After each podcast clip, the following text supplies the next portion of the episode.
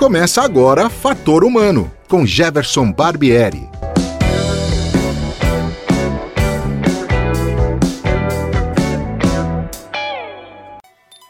Olá, hoje é dia 5 de fevereiro de 2021 e o Fator Humano está no ar. O meu entrevistado de hoje é especialista em ciência política e o tema não poderia ser outro as alternâncias de poder na política interna e as tensas relações com Estados Unidos, Europa e América do Sul. Seja bem-vindo, André Kaiser Velasco Cruz.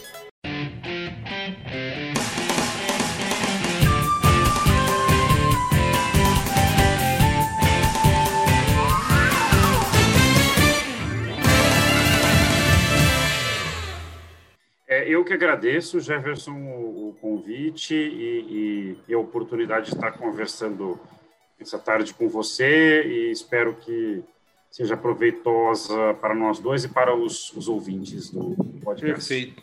E aproveitar mais uma vez para agradecer o, o, meu amigo, professor Zé Alves, né, do, do Instituto e lá da claro. Conveste, que foi a pessoa que acabou intermediando e, e, reportando essa fonte, né?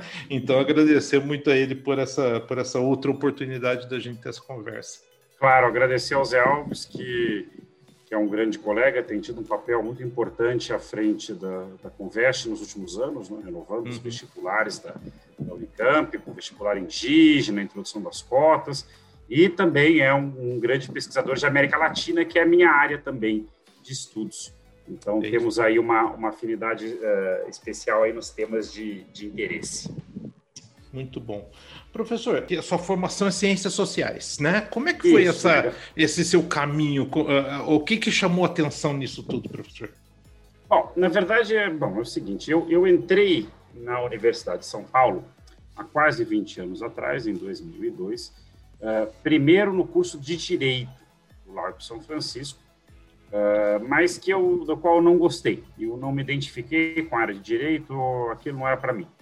E aí eu decidi né, um pouco a contragosto de parte da família, em primeiro momento, pelo menos, uh, e também, enfim, na contramão do que se esperaria, né, na sociedade, eu, eu, decidi fazer o curso em Ciências Sociais, né, porque já era um interesse meu uh, desde a época do colégio, e acabei, uh, então, fazendo a transferência para a graduação em Ciências Sociais da Universidade de São Paulo, na Faculdade de Filosofia uh, letras e ciências humanas. Né? Então, mudei do centro da cidade para o Butantã, né? como, como estudante.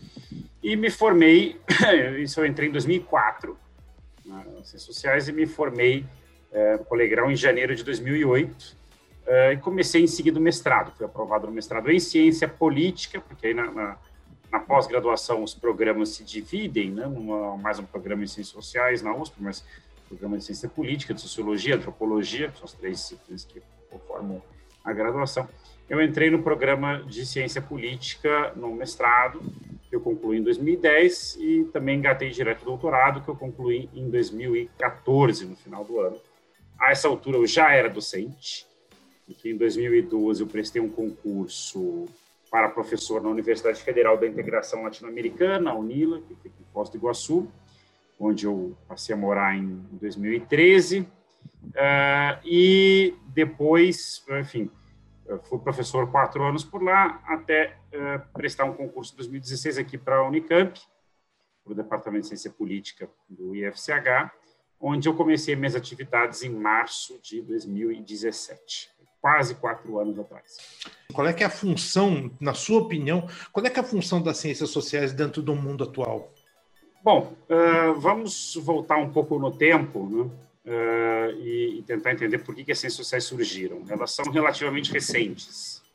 Elas surgiram no século XIX, segunda metade, final do século XIX. A ciência política, que tem uma tradição mais antiga, pelo menos no que se refere à filosofia, ao pensamento político, que remete à Grécia antiga, Aristóteles, etc. Mas a rigor a ciência política como nós conhecemos é uma disciplina que surge no início do século XX, sobretudo nos Estados Unidos. Então, as ciências sociais são relativamente recentes. Né? É, e por que, que elas surgem? Basicamente, para tentar explicar a vida social, cultural e política do mundo moderno. A antropologia é um caso um pouco distinto, mas de certa maneira não é tão diferente, porque ela surge, uh, embora já não seja mais isso, né, uh, apenas isso, mas ela surge para uh, dar conta dos modos de vida e das culturas não europeias, não modernas, etc. Mas hoje em dia os antropólogos se debruçam sobre tudo quanto é tema, inclusive questões da sociedade contemporânea. Mas uh, a sua origem está muito ligada à expansão colonial europeia, assim como a da sociologia está muito ligada à Revolução Industrial e às transformações que ela gerou na sociedade, e a ciência política ao advento da democracia uh, e, e, digamos, da, da, participação política ampliada.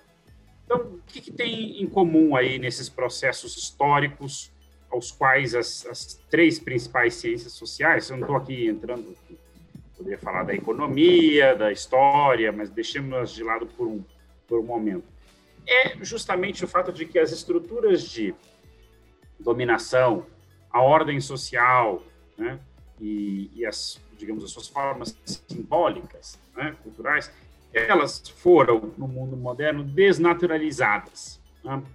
Então, uh, digamos, as perguntas fundamentais sobre a, a vida em sociedade, né?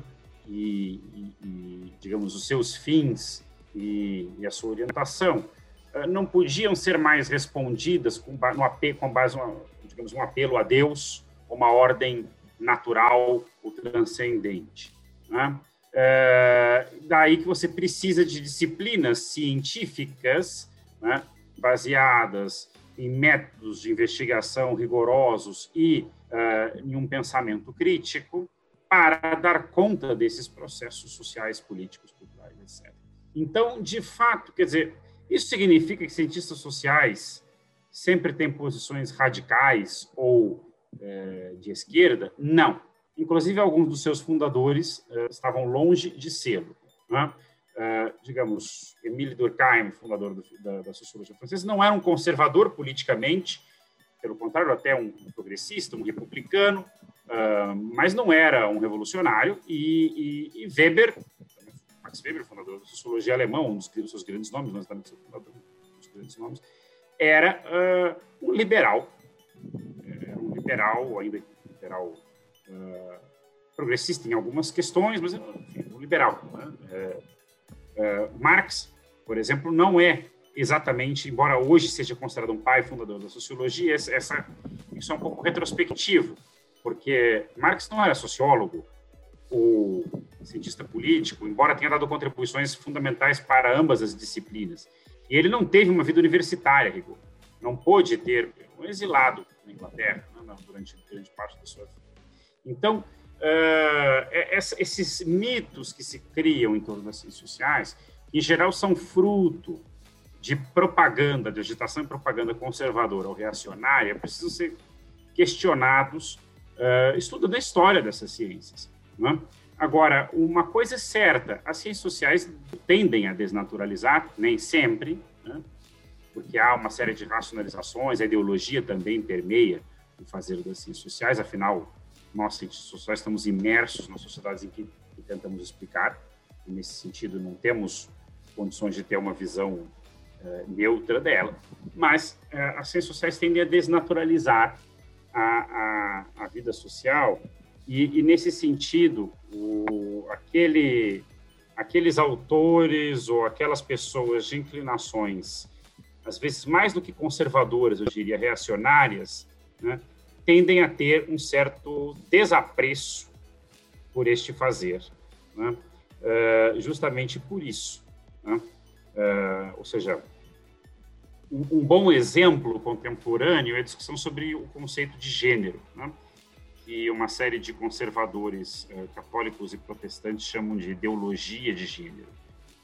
ora, a ideologia de gênero é uma invenção deles. Gênero é um conceito que surgiu em tempos relativamente recentes, a partir dos anos 80, sobretudo, mas em parte como desdobramento de, uh, de reflexões do feminismo que vinham desde meados do século XX, né? e que basicamente diz o seguinte: os papéis sexuais na sociedade não são naturais, não são dados pela biologia, são construções culturais sociais e são perpassados por relações de dominação. Só que isso, para quem defende a família patriarcal tradicional, não como uma instituição social histórica, mas como dada por Deus, eu lembro de uma vez em um casamento, um pastor disse isso. A família não é uma criação social histórica, ela é uma instituição dada por Deus. Aí realmente fica difícil engolir o conceito de gênero, certo?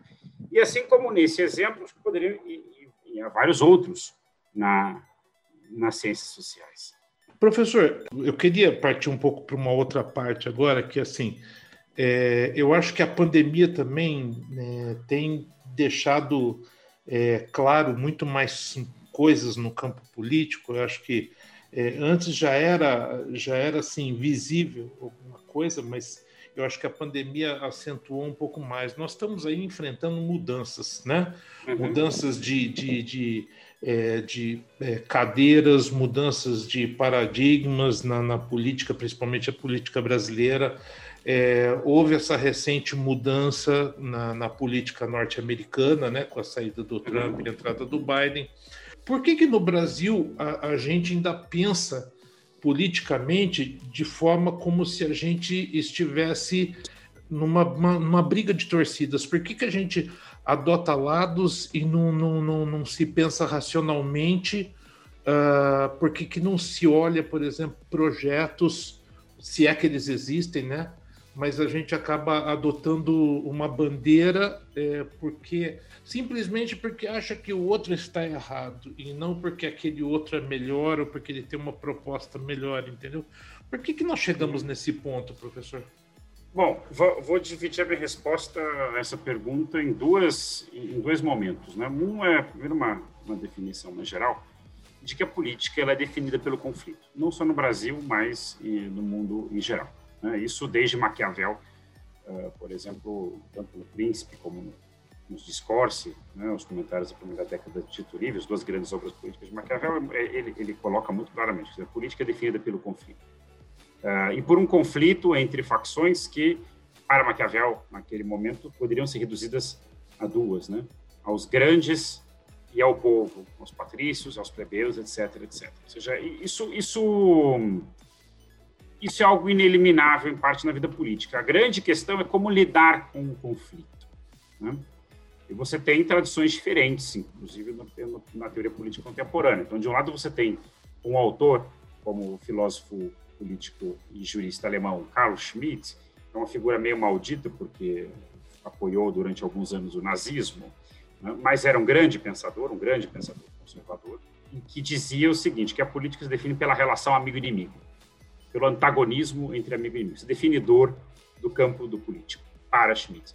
Por outro lado, você tem um outro pensador alemão, mais recente, ainda vivo, né, Jürgen Habermas, que é um filósofo uh, da teoria crítica, uh, ligado à tradição de Frankfurt, um autor democrata, uh, que, democrático, que diz o seguinte, quer dizer, o, o, o, conflito é parte da política, mas ele pode se resolver numa esfera, na esfera pública por meio do uso público da razão e uh, numa em relações nas quais os, os digamos todos os envolvidos uh, no conflito no debate podem estar pelo menos de acordo não em relação às soluções a serem adotadas mas pelo menos em relação aos procedimentos uh, sobretudo a, a, a, forma de argumentação né? uma argumentação racional então nesse para isso ele chama de uma democracia deliberativa deliberativa no sentido não da decisão a, a, ser imposta, como no pensamento de Schmitt, mas no sentido da discussão, né, que seria a base para uma vida política democrática na sociedade civil uh, contemporânea e eminentemente pluralista. Então, esse pegando essas duas balizas, né, de certa maneira contrapostas, uh, você vê que há muitas maneiras de lidar com o conflito. O problema, agora chego no segundo momento da minha resposta, é que no Brasil nós uh, a, a, vida política e as condições da esfera pública se deterioraram muito. Nem sempre foi assim. Se nós formos lembrar, uh, em 88, na Constituinte, havia muito conflito entre, digamos, o centrão, que ali surgia, né, como expressão da direita, a Constituinte, e a ala esquerda, que era minoritária, mas era, tinha uma presença relevante. Você tinha toda uma, uma discussão sobre que rumos o país deveria adotar, né? se, uma, se um sistema econômico mais liberal ou mais intervencionista, se uma, uma, uma democracia mais pluralista ou mais tutelada, ainda, enfim. Mas havia uma expectativa de que a democracia seria o canal pelo qual as demandas legítimas da população seriam canalizadas e a partir do qual se poderiam começar a resolver os grandes problemas do país. E, de certa maneira, os dois principais ciclos de governos desse período, né, uh, tirando ali Sarney, que foi o primeiro, e, e Collor, digamos que o primeiro governo eleito, né, mas se pegamos os dois que caracterizaram esse longo período aí de quase 30 anos, os governos do PSDB, né, Fernando Henrique 1 e 2, e os governos do PT, né, uh, Lula 1, 2 e pelo menos o primeiro governo Dilma, até certo ponto, você, você tinha, em que pese as divergências entre essas duas agremiações em relação a vários temas de políticas públicas, etc., econômica, uh, você tinha essa aposta em comum na política democrática, né, na democracia representativa, liberal, né, no caso do PT com eventualmente umas inclinações mais sociais, no caso do PSDB com inclinações mais liberais, mas uh, era um consenso. Isso acabou. Né? Isso acabou. Uh, você tem um começo de uma crise em 2013 que não surgiu pela direita, surgiu até por demandas vindas de uma nova esquerda que exigia uh, ampliação dos direitos do direito à cidade, do direito à mobilidade urbana, etc. E uma série de outras demandas que vieram juntos o, o governo uh, da presidenta Dilma na época, acho que não soube lidar, não soube entender o que estava acontecendo, e ao mesmo tempo a lógica da coalizão governante muito ampla impedia avanços muito significativos uh, no sentido de aprofundamento da democracia participativa ou dos direitos sociais, e o que acabou abrindo campo para que a direita explorasse o desgaste do governo e tentasse, sobretudo depois da, da, da eleição de 2014, virar a mesa. Né? Não reconhecer os resultados e bom, tem aquelas grandes manifestações pelo impeachment em 2015 e 2016. Acontece um processo de impeachment até hoje muito controverso para parte da opinião pública. Se tratou de algo legítimo para parte, se tratou de um golpe. E aí você vê que o consenso se esborou. Né? E isso abriu espaço para um fenômeno mórbido né? um fenômeno mórbido que foi a ascensão da extrema-direita, que até recentemente tinha um lugar marginal na política brasileira, mas que passa ao primeiro plano da política nacional. Não era, inclusive, a intenção do PSDB, enfim, das forças da direita tradicional, do DEM, etc., que haviam capitaneado o impeachment, mas eles aproveitaram né, o Bolsonaro, o bolsonarismo e outros movimentos como aliados nessa causa para derrubar o governo Dilma. O resultado escapou ao seu controle, porque em 2018 chega-se a uma situação em que havia apenas dois candidatos que claramente disputavam a preferência popular. O ex-presidente Lula, que foi tirado da corrida uh, por conta da Lava Jato. Né? Essa semana, inclusive, tivemos acesso a uma série de mensagens que o ministro Lewandowski liberou, né? que o Intercept havia, uh, enfim, havia captado e que mostram como foi esse processo, e o outro candidato era Jair Bolsonaro, que venceu a eleição e imprimiu à política brasileira claramente uma lógica amigo-inimigo. Não que o Bolsonaro tenha lido Schmidt, nem deve saber de quem se trata, nem deve saber pronunciar o nome, mas né, uh, você passa a ter ali claramente essa lógica desde a eleição. Né, uh, se dizia muito que o PT explorava a lógica nós contra eles, e até certo ponto fazia, mas eh, sobretudo como uma retórica eleitoral. Né? A, a, prática de governo era, uh, era outra, era em grande medida de conciliação e negociação. O bolsonarismo não. O bolsonarismo, agora, quer dizer, a gente chega na questão do centrão, mas o bolsonarismo tem um discurso e uma prática que é eu governo para aqueles que pensam como eu. Eu governo para o setor da sociedade brasileira que me elegeu. O resto ou se conforma ou são, eh, se, se, se coloca contra, são inimigos a serem no limite, expurgados da vida pública. Bolsonarismo tende a constituir-se em ditadura. Não conseguiu, porque foi detido neste caminho por algumas das instituições uh, da República que ainda mantém uh, certo poder, em particular o STF. No, sequer é uma composição progressista da Corte, uma composição até conservadora, mas que pôs limites uh, a, a, aos, digamos, aos impulsos presidenciais do ano passado. Né? Mas é, é, basicamente é, essa é a dinâmica da vida política brasileira contemporânea, ou seja, né, inclusive uma recusa da própria legitimidade da esfera pública e, e, de uma série de posições dentro dela, em particular aquelas identificadas como progressistas ou de esquerda, mas em sentido muito amplo, porque para o bolsonarismo qualquer um que discorde do governo é potencialmente um comunista, né? que vai os comunistas propriamente ditos que são de pequena expressão no Brasil até o governador João Dória, que é um conservador, foi até aliado de Bolsonaro em 2018. Né? Uh, agora, uh, para se sustentar no poder, uma vez que ele não pode exercer um mando pessoal, que eventualmente gostaria, o bolsonarismo é obrigado a ceder ao pragmatismo que ele sempre negou no discurso. Né? E isso se dá agora com esta aliança uh, com o Centrão? Materializada na eleição de Arthur Lira para a Câmara de Deputados. Então, não, digamos, não é uma questão só de uma mentalidade atrasada de torcidas de futebol, isso existe em outros países. Né? Uh, vide o conflito entre democratas e republicanos nos Estados Unidos. Né? Mas se trata, isso sim, de uma deterioração da vida política democrática no Brasil, que também é um fenômeno internacional. Vide, mais uma vez, os acontecimentos nos Estados Unidos em janeiro último. A gente pode imaginar que a, a volta do, do Centrão a, ao poder né, no, no, na, no legislativo, é, isso significa, ou pode significar, uma retomada desse poder que escapou para a extrema-direita?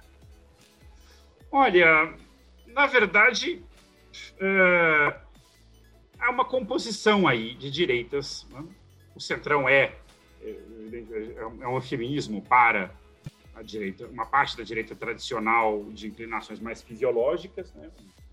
um grande agrupamento de máquinas regionais, né? uh, expressas em várias legendas partidárias, né? mas que comungam de algumas ideias conservadoras? Uh, mas que acabam se unificando mais pelo modo modus operandi uh, baseado no fisiologismo, uh, que se coligou com a extrema direita, né, para dar-lhe sustentação, oferecer-lhe sustentação em troca de cargos e dinheiro. Né. Essa aliança pode ser efetiva e salvar o presidente do impeachment, que é o que ele mais espera. Só que, ao mesmo tempo, ela cria problemas para o Bolsonaro, porque para viabilizá-la, ela precisa ser bem azeitada por dinheiro. Veja, todos os governos da redemocratização contaram com o Centrão. Os do PSDB e os do PT, ambos contaram. Né? sob diversas formas e rótulos. A questão é que o PT e o PSDB eram partidos nacionais bem estabelecidos que tinham um certo horizonte programático e, com base nisso, negociavam com o fisiologismo. Bolsonaro não tem um partido. Aliás, ele não conseguiu criar um. Né? E ele tenta governar sem um partido. Né? Só que isso lhe dá ônus, porque, veja, na, na eleição municipal, embora muitos bolsonaristas tenham se candidatado por legendas do Centrão, sobretudo nas cidades do interior, uh, nos grandes centros urbanos, os candidatos que ele tentou emplacar, ele não elegeu nenhum a prefeito. Nenhum. E, ou quase nenhum. Isso, uh, isso revelou os limites do, da sua estratégia, né, da sua tática política. Uh, e agora ele se vê dependente desse pessoal. Então, numa situação de aperto fiscal, e, e, e deterioração econômica como nós estamos vivendo, é, os custos são grandes. Então, por exemplo, a popularidade do presidente ano passado foi salva e até aumentou por conta do auxílio emergencial, que acabou dia 31 de dezembro. Claramente não haverá retorno desse auxílio, uma vez que o presidente se empenhou em gastou o quê? bilhões de reais para acomodar o Centrão e garantir a vitória de Arthur Lira na eleição da Câmara. Não vai ter dinheiro para retomar o auxílio emergencial né, ou aumentar o Bolsa Família, né, que seria desejável do ponto de vista da estratégia uh, eleitoral do presidente para 2022. Né? Mas se isso implicar em um desgaste maior da popularidade dele, do que já, que já aconteceu agora em janeiro, isso também pode impactar os cálculos do Centrão, até onde vale a pena ficar no barco. Então, é uma aliança sujeita aí a chuvas e trovoadas. A opção do governo brasileiro por apoiar uh, um governo norte-americano que acabou não se reelegendo, né, uhum. vai ter consequências pesadas uh, por parte da política norte-americana e, juntamente com isso, por conta dessa opção, acabou um, se prejudicando também uh, uma série de relações que já existiam aqui na América do Sul, né? O Brasil está ficando um país meio isolado politicamente nessa parte, professor? Uh, acho que sim está, e isso é preocupante. Ou seja, a primeira coisa é que o presidente, o presidente Bolsonaro apostou todas as suas fichas, todas, na aliança Trump. Aliança que, a rigor, não deveria ser chamada de aliança, né? Era até uma relação de vassalagem, de submissão uh, no plano quase pessoal e, e vergonhosa até para o país. Não para os seus apoiadores, mas pensando em termos do interesse nacional a longo prazo, bastante deletéria, porque o que nós ganhamos, aliás, durante esses dois anos de, de, de submissão uh, de Bolsonaro a Trump? Nada. Né? Porque eles ganharam a concessão da base de Alcântara, né? nós não ganhamos nada. Uh, eles ganharam um general brasileiro no, no, no Comando Sul da, das Forças Armadas dos Estados Unidos, pago com dinheiro público brasileiro. Aliás, o almirante Craig Fowler, o, o, chefe do Comando Sul, disse isso uh, abertamente numa, numa, numa, sabatina no Congresso no ano passado. Não, o, o brigadeiro alcoforado aqui, tudo paga, Davi alcoforado, eu pago pelos brasileiros para trabalhar para mim. Tito, eu, assim, eu não sei como é que isso não foi um escândalo maior no Brasil. Né? Uh, aliás, sei, porque nossa, nossa mídia hegemônica, apesar de crítica do governo Bolsonaro em, em, em muitas coisas, em outras tantas comunga, né? uh, de, alguns, uh, de algumas inclinações comuns, como o entreguismo. Né? Mas, enfim, o fato é, uh, era menos uma submissão à potência hegemônica dos Estados Unidos, do ponto de vista do Bolsonaro, do que uma sujeição a Trump e, digamos, uma atuação enquanto uma espécie de agente de uma internacional da extrema-direita, de uma internacional reacionária. Ele atua assim seu filho Eduardo Bolsonaro atuou assim e o chanceler Ernesto Araújo atuou assim. Né? Só que o chão lhes foi retirado da noite para o dia, debaixo dos pés, quando o eleitorado americano decidiu uh, não renovar o mandato de Trump e eleger Joe Biden, por margem relativamente estreita. Né? E isso deixou o nosso governo sem rumo na política externa. Então, até janeiro desse ano, uh, Bolsonaro e Araújo se obstinaram em uh, alardear, né, manter a sua uh, alardear a sua lealdade trampista e, inclusive, endossar, né, numa bizarra interferência às avessas, porque é os Estados Unidos que costumam fazer isso, né, e não um país periférico, a, a, a legitimidade das eleições, endossar o, o, o, a, a falácia trampista de que teria havido fraude. Isso mesmo depois da invasão do Capitólio no dia 6 de janeiro. Lembremos, apesar de uma condenação muito protocolar e tímida da violência, Araújo insistia que eram cidadãos de bem, que não eram fascistas, eram cidadãos de bem, que as suas preocupações sobre a fraude eram legítimas. Bolsonaro disse que no Brasil fez uma ameaça, aliás, aproveitou para fazer uma ameaça de que uh, caso ele não ganhe em 2022, isso vai ser ainda pior no Brasil. Vindo dele, isso não é uma, uma projeção, é uma ameaça. Né? Agora, aí no, quando ficou dado que um fato consumado, né, Biden toma posse, no dia da posse, Bolsonaro parabeniza. No dia, ou seja, ele não parabenizou depois da eleição, ele não reconheceu, ele parabenizou no dia da posse. E agora há uma tentativa do atual governo de uh, se acomodar ao novo chefe na Casa Branca, mas sem abrir mão da sua política externa orientada uh, por uh, valores e ideias conservadoras ou reacionárias. Por exemplo, em relação a políticas de gênero e direitos reprodutivos das mulheres na ONU, na OMS, enfim, entre, entre outras. Né? A questão ambiental, né? uh, não há nenhuma indicação, por enquanto, do governo brasileiro concreta de que vai rever a sua política negacionista em relação ao meio ambiente. Inclusive, Ricardo Salles segue ministro do meio ambiente, assim como Araújo segue chanceler. Né? Então, uh, vai ser um desafio, porque a agenda do governo norte-americano atual não é essa. Né? E, já, e já deixou claro, tanto no âmbito ambiental, o retorno ao Acordo de Paris, como, por exemplo, no âmbito do, né, da, da OMS, ao qual os Estados Unidos retornou né, o doutor Anthony Fauci, que agora é o representante dos Estados Unidos no órgão, falou: não, nós vamos voltar a apoiar os protocolos de saúde reprodutiva. Então, uh, isso vai ser um problema para a diplomacia brasileira, porque, de fato, como você bem lembrou, a outra, o outro lado da moeda é que nós nos distanciamos dos nossos vizinhos. Porque, de novo, a aposta de Bolsonaro era em fronteiras ideológicas. É uma aposta bem da época da Guerra Fria, né, das chamadas fronteiras ideológicas. Então, ele tinha uma boa relação com Macri. Macri perde a eleição na Argentina, entra Alberto Fernandes, eles se antagonizam o tempo todo. Ele tem uma boa relação com Maio Abdo Benítez, o presidente conservador do Paraguai, uh, ou agora com Lacage Pou, o presidente conservador do Uruguai. Mas não tem com o atual presidente boliviano Luiz Arce, é, herdeiro político de Evo Morales. Aliás, uh, o Brasil foi também o último a reconhecer a vitória de Arce uh, em 18 de outubro último. Né? Então, é, só que isso é complicado. A Bolívia uh, vende gás para o Brasil. Está, inclusive, revendo os contratos de gás assinados durante o interinato conservador de Gerilianes.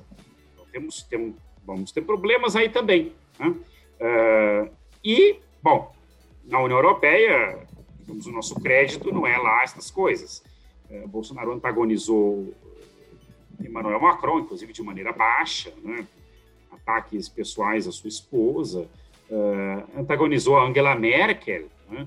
que é uma conservadora, mas que os bolsonaristas é de esquerda, sempre. Uh, então, como é que vamos ficar? Né? Quem vão ser nossos parceiros? Polônia, Hungria, isso nos serve de fato? Quer dizer, aliás, o Brasil tem a proeza de antagonizar ao mesmo tempo em janeiro o novo governo americano e a China. Como é que você antagoniza ao mesmo tempo as duas grandes potências que hoje disputam a hegemonia no plano internacional? Não dá. Não vai ter resultado positivo nenhum. A gente tá, é muito dependente de China e Índia com relação à matéria-prima, medicamentos. Uhum. Aliás, o mundo todo fica meio dependente Sim. disso. Como é que você enxerga é, se abre uma, uma guerra declarada é, contra a China, por exemplo, não apoia a Índia né, na, na OMC, e, e, depois você fica dependente daquilo que se manda. Quer dizer, ficou muito claro que foi uma resposta à, à, à pedra movida no, no, tabuleiro do xadrez da política. Né? Conforme nós mexemos, nós não, né, o governo brasileiro mexeu, é, a resposta veio quase que imediata, né? Ou seja, olha, vocês precisam disso, entendeu? Quer dizer, ficou muito chato no âmbito internacional, ficou muito triste essa posição, né, professor? Olha, a, a, política externa brasileira é uma atual é uma comédia de erros, para não dizer que é uma farsa bufonesca. Veja o caso da Índia. Né? Uh, Narendra Modi é um primeiro-ministro é um primeiro-ministro conservador, é autoritário, inclusive, né? Muito próximo em algumas coisas de Trump uh, e do próprio Bolsonaro. Por isso, Bolsonaro creia que ele era um amigo, parte de uma grande aliança tradicionalista contra o globalismo, uh, né? uma aliança nacionalista de direita contra o globalismo, etc, etc, etc. Só que, ao mesmo tempo, a Índia reivindicou na OMC a quebra de patentes para a produção de vacinas contra o coronavírus, que, aliás, é uma posição antiga da Índia, desde os tempos em que a Índia, o Brasil e a África do Sul, juntos do governo Fernando Henrique Cardoso, uh, tiveram uma posição em relação à quebra de patentes dos genéricos, sobretudo a produção do coquetel da AIDS. Né? Uma posição, naquele momento, inclusive, vitoriosa. Foi muito importante. A nossa política de combate ao HIV, se, eh, que é bem sucedida no Sul, se viabilizou graças a isso. O Brasil, desta vez, tomou posição contrária, o único país sem uma indústria farmacêutica relevante que aderiu à posição da Inglaterra, da Suíça, dos Estados Unidos, né, de países com grandes indústrias farmacêuticas, de manter a, o caráter sacrossanto e inviolável das patentes das vacinas. É claro que a Índia não gostou. É claro. E que os diplomatas indianos, como diplomatas tradicionais, sejam eles de esquerda ou de direita, se movem por interesses, por cálculo. Dizem até, saiu na imprensa recentemente, que ele, enfim, o, os diplomatas indianos ficaram meio impressionados, meio impactados com a conversa com Araújo, em que ele destilou aquele, aquele grande. Uh, desfiou aquele fio de asneiras bolsonaristas contra a vacina, contra a China, contra o Dória, entendeu? quando eles esperavam que ele fosse justamente encomendar uh, remessas de vacinas. É claro, agora, agora é tarde, né? ou seja, eles têm como prioridade vacinar uma população de um bilhão de habitantes. Aliás, nesse caso, Bolsonaro experimentou as consequências do nacionalismo, uh, do tipo de nacionalismo que ele tanto prega. Ou seja, uh, se, se, o lema é sempre uh, America First ou India First, o Brasil, obviamente, não está first, certo? Se vira. E no caso da China, aí é, é isso, é, é, assumir a guerra dos outros, no caso de Trump, né?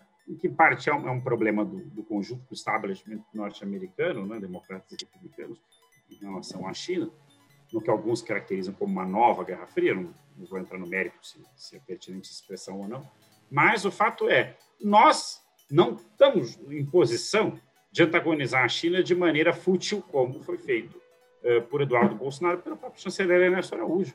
Nós somos, quer dizer, a China é o maior comprador da soja brasileira. Né? desde 2009, nosso maior parceiro comercial. E produz 40% dos insumos médicos do mundo. Professor, só para a gente encerrar, eu Sim. sei que o senhor não tem bola de cristal, é, nem a gente pretende, mas quais são os, os possíveis caminhos que poderiam, pelo menos, amenizar essa situação e começar a tomar um outro rumo, principalmente para a política externa do Brasil? Olha, como era mudar o governo. Né? A solução era mudar o governo, pura e simplesmente. Eu diria que, inclusive, quanto mais tempo o Bolsonaro uh, fica no poder, pior fica a situação do Brasil em, em todos os aspectos, sanitário, humano, né? uh, inclusive em termos da, da, da vida democrática. Né? O problema é que eu acho que não, não é, é de, como você disse, não tem bola de cristal, o cenário é muito instável, mas nas atuais condições o impeachment é difícil. Por quê? Porque, de um lado, o Centrão controla a Câmara com Arthur Lira, né? e de outro lado, a oposição não pode, por causa da pandemia, convocar grandes manifestações, que é o tipo de coisa que pode eventualmente fazer ou promover deslocamentos na opinião pública que sensibilizem, inclusive, os cálculos uh, do Centrão. Né? Então, o impeachment no primeiro semestre está fora de cogitação. E se não acontecer no segundo semestre, não acontece mais. Motivos não faltam. É, inclusive, a negligência calculada intencional do governo em relação à pandemia, em especial nesse episódio horrível de Manaus. Né? E, e, o problema é que eu, as condições para isso acontecer são muito dúbias, e se não acontecer esse ano, Bolsonaro chega às eleições de 2022, chega como candidato competitivo.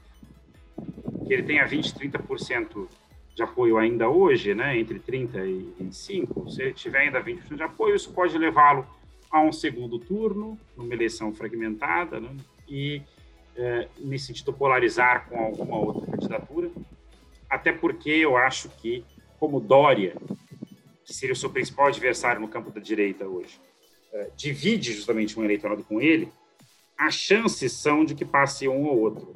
Né? Agora, é, não, é, não é descartável um segundo turno Dória Bolsonaro, onde Bolsonaro provavelmente perderia, mas há uma grande chance de ser Bolsonaro versus algum personagem da centro-esquerda, Haddad pelo PT, ou, sei lá, Ciro Gomes. E aí ele vai polarizar no campo ideológico e pode ganhar. E um segundo mandato desta, deste cidadão seria simplesmente desastroso. O Brasil não, não aguenta um segundo mandato Bolsonaro. Aliás, a rigor, não deveria ter aguentado um primeiro. Mas, bom, foi a escolha da maioria do eleitorado naquele momento. Com as consequências consabidas agora. Muito bem, eu conversei aqui hoje com o professor André Kaiser Velasco Cruz, né, do Instituto de Filosofia e Ciências Humanas da Unicamp. Professor, muito obrigado pelo seu esclarecimento, é muito, muito útil, acho que inclusive é, dizer que nem tudo que é contra é de esquerda, nem tudo que é a favor é de direita. Enfim, é, é, é bom que a gente comece a separar o joio do trigo para ter né, uma clareza muito maior sobre as coisas. Né? Queria lhe agradecer muito pelo seu tempo dispensado e por esclarecer esses fatos para a gente, trazer um pouco mais de luz a esse assunto. Muito obrigado. Eu que agradeço, Jefferson, a oportunidade, me ponho à disposição para conversar em outras ocasiões quando você achar uh, pertinente, quando os temas forem uh, da minha alçada e também cumprimentar os seus os, os ouvintes do podcast. Muito obrigado, professor. Até a próxima, viu? Até a próxima, Jefferson. Boa semana, bom fim de semana. Obrigado, um abraço. Um abraço. Fator Humano volta numa próxima oportunidade. Até lá!